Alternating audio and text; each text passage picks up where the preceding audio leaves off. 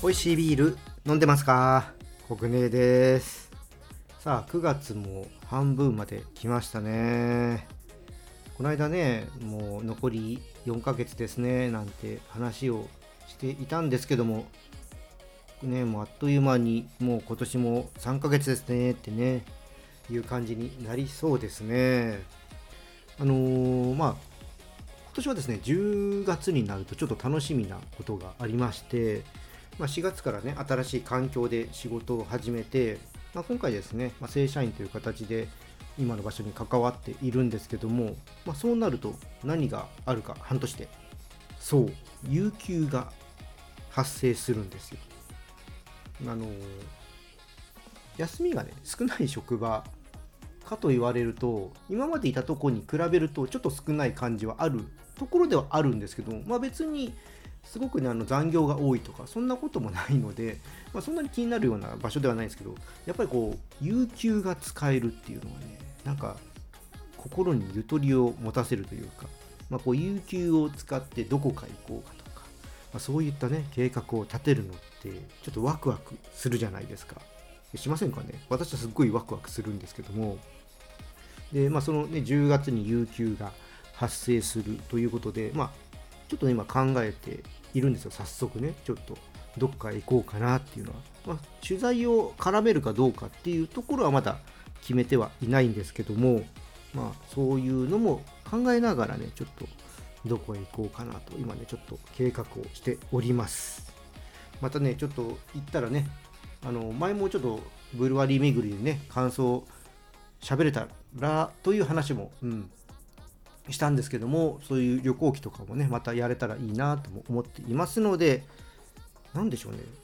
ここ行ってみてくださいとか、そういうの、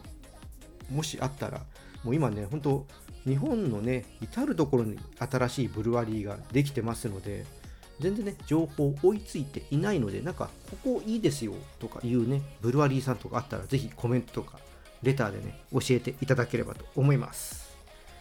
はい、じゃあね、今回もいつも通りね、ビアコイやっていきたいと思います。この番組はですね、ビール紹介やビールにまつわる話をお届けすることで、ビールが飲みたくなる、ビールが好きになっちゃう番組です。今回はですね、私があったらいいなーって思うね、ビール審査会をつらつらと話していきたいと思います。このビールの審査会って、まあまあいろいろあるんですけども、で、それぞれね、審査方法も特徴があるんですよ。でいろいろある中で、まあ、こんな審査会があったら面白いな、まあ、個人的には嬉しいなって思うものを今日は話したいと思いますのでよかったらねお付き合いください。それでは始めていきましょう。ビアコイオープンです。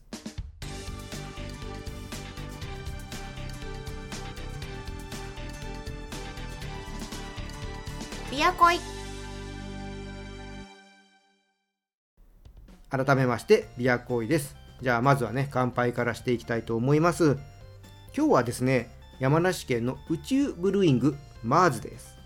こちらはニュージーランド産ホップのモトゥエカと、え、シトラギャラクシーを使用したダブルドライホッピング IPA です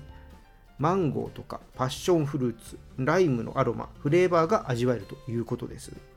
でオンラインショップの方を見てみるとスタイルはダブルドライホッピング IPA なんですけども、紹介文にはですね、ヘイジー IPA ってね、書いてあります。まあ、これおそらくダブルドライホッピングをしたヘイジー IPA っていうことなんだと思うんですよね。まあまあ、今回はね、宇宙さんですから、ホップがバーンと効いたね、ビールなんだと思います。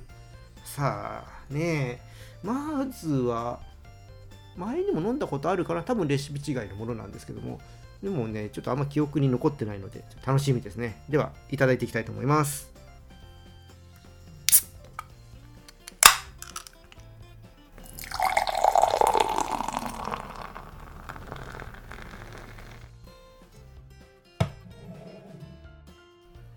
はい。色はですね、あのー、ミックスジュースのようにね、濁ったね、イエローですね。もうなんかこの時点でトロピカル感が満載ですね。じゃあいただいていきたいと思います。乾杯。うん。もう宇宙産ワールド全開ですね。もう口にね含むとちょっとねアルコールの強さを感じるものがあるんですけどもマンゴーとかパイナップルそういったトロピカルフルーツを飲んでいるような感覚ですね。うん。いや宇宙さんですね。こうホップバーンという感じですね。でこう話してて今ね後はな後になってくると、えー、苦みが出てきてちょっとじんわりこれが続いていくっていう感じですね。うん本当香りもねマンゴーとかパイナップルあとみかんとかオレンジまあ、そういった柑橘系のフルーツなんかもねありますね、うん、そういった香りがねすごく華やかです。これはね僕がなんか食事に合わせるならグリルチキンがいいかな。なんかね鶏の油と合いそううん。あの鶏とかも、まあ、酢豚でほらパイナップルとかもありますけど鶏肉もこういうトロピカルなものとね合わせてもいいかなと。あの東南アジアとかあっちのね料理とか、まあ、そういったとこにもなんか合いそうな感じですし、うん。まあ、ただ味が濃いんで、まあ、ビールもねあビールじゃない食事ですね。食事も味の強いものと合わせた方がいいかなとは思います。是非ね皆さんもちょっと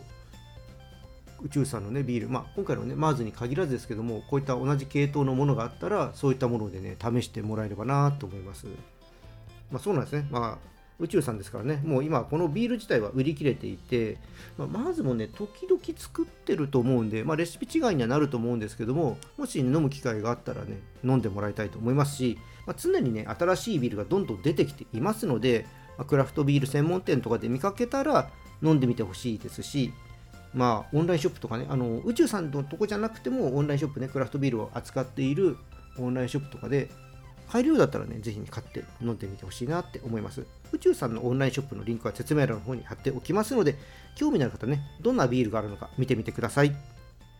はい、じゃあここからはあったらいいなって思うビール審査会の話していきたいと思います。まあ、今ですね、ビールの審査会、大きく分けると、ビアスタイル別に審査員が出品されたビールがこのスタイルに合ってるかどうかっていうのを確認してその中でクオリティの高さを競うものと出品されたビールを作り手が品質とか飲みたいそういうふうに思うものを審査するっていうものがあります。でこの他にはですね、まあ、イベントで良かったものビールを投票するっていうのもあったりはするんですけども、まあ、これちょっと審査とはちょっと違うのでねあの今回はこの話から外したいと思います。で、まあ、どの審査会も目的があるので、まあ、審査の方法が違うっていうのはね、何の問題もないと思います。まあ、むしろいろんな形があって、その中でいろんな大会で受賞するビールっていうのは、まあ、間違いなくクオリティが高いということになるので、このビールを選ぶ時の、ね、ポイントになります。だから複数の審査会で受賞しているビールがあったら、まあ、そのビールをね飲んでみる価値っていうのはねあると思います。これあのどんなビールからクラフトビールね飲んだらいいのかなっていう人がいたら参考にするといいと思います。で、まあ、今回ね私があったらいいなと思う審査会っていうのはあのどっちかとこの競技性というよりは何ていうんですかねアートな部分ですかねこの創造性を膨らませてビールってまだまだねこの大手さんのビールみたいなのがあのビールこれがビールっていうイメージが強い人が多いのでビールっていろんな味とかがあるよっていう幅を知ってもらうことをねちょっと目的にした、えー、審査会まあ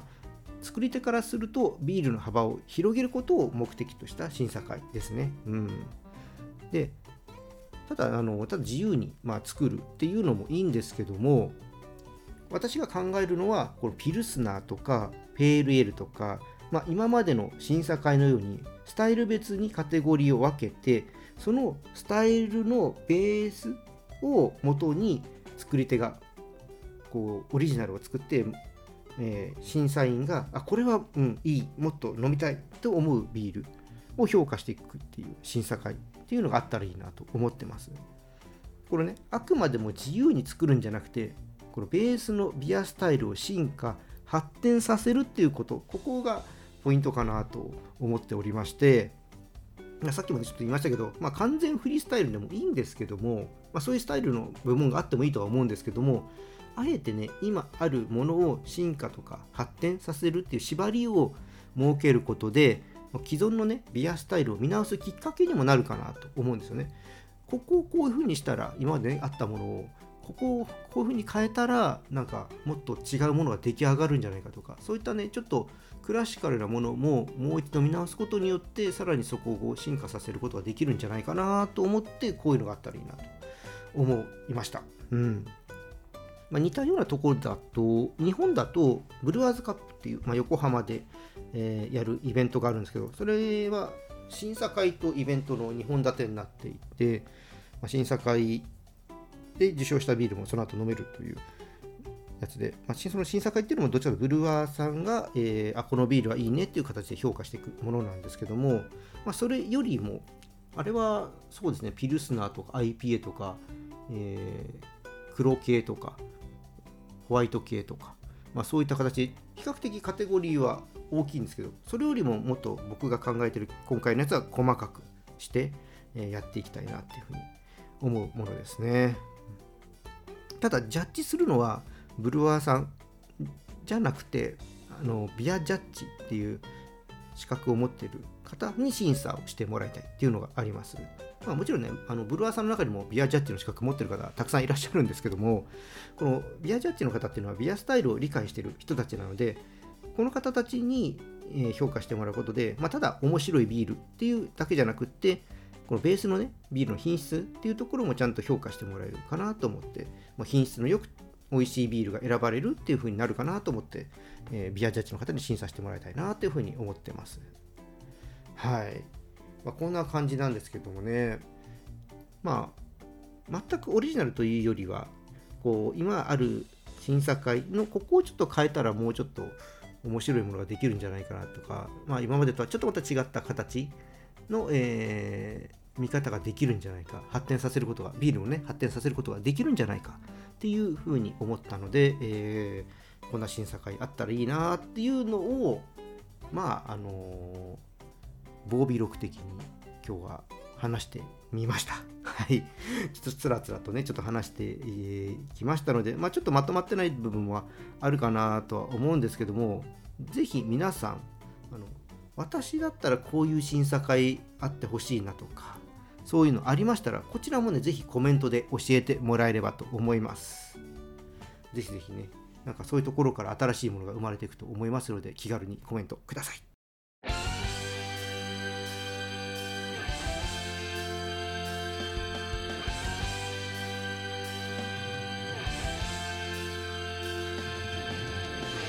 ビアコイエンディングです。まあ、今年もね、えー、日本で行われる国際ビール審査会、インターナショナルビアカップですね。こちらもうすぐ、えー、行われる予定ですね。こちらね、世界中から審査員が集まってビール審査します。審査会自体は非公開なんで見ることはできないんですけども、結果はですね、クラフトビアアソシエーションさんが、あのー、公表するので、結果出たらね、SNS とかでもこう京都あここ面白いなっていうとことかあったら紹介していきたいなって思います。あの、本当ね、皆さん、あの、どんなビール飲んだらいいか、あの、カルチャースクールとかでもね、よく質問が出るとこなんですけども、困ったらね、こう、まずは、こう、受賞してるものから選んでみるっていうのはありかなと思います。まあ、どの審査会がどういうものかっていうのはね、なかなかその書いてあるだけじゃわかんないとは思うんですけども、まあ、とりあえずそこから飲んでみるっていうのはいいかなと思うので、本当ね、いろんなものが今ね、ありすぎるので、迷ったらそこから入っていくっていうのはありかなと思います。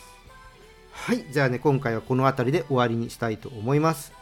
このチャンネルではリスナーさんからの感想や質問をお待ちしています。気軽にコメントとかレター送ってください。また今日の配信が良かったらぜひいいねとフォロー、SNS でこのチャンネルのシェアよろしくお願いします。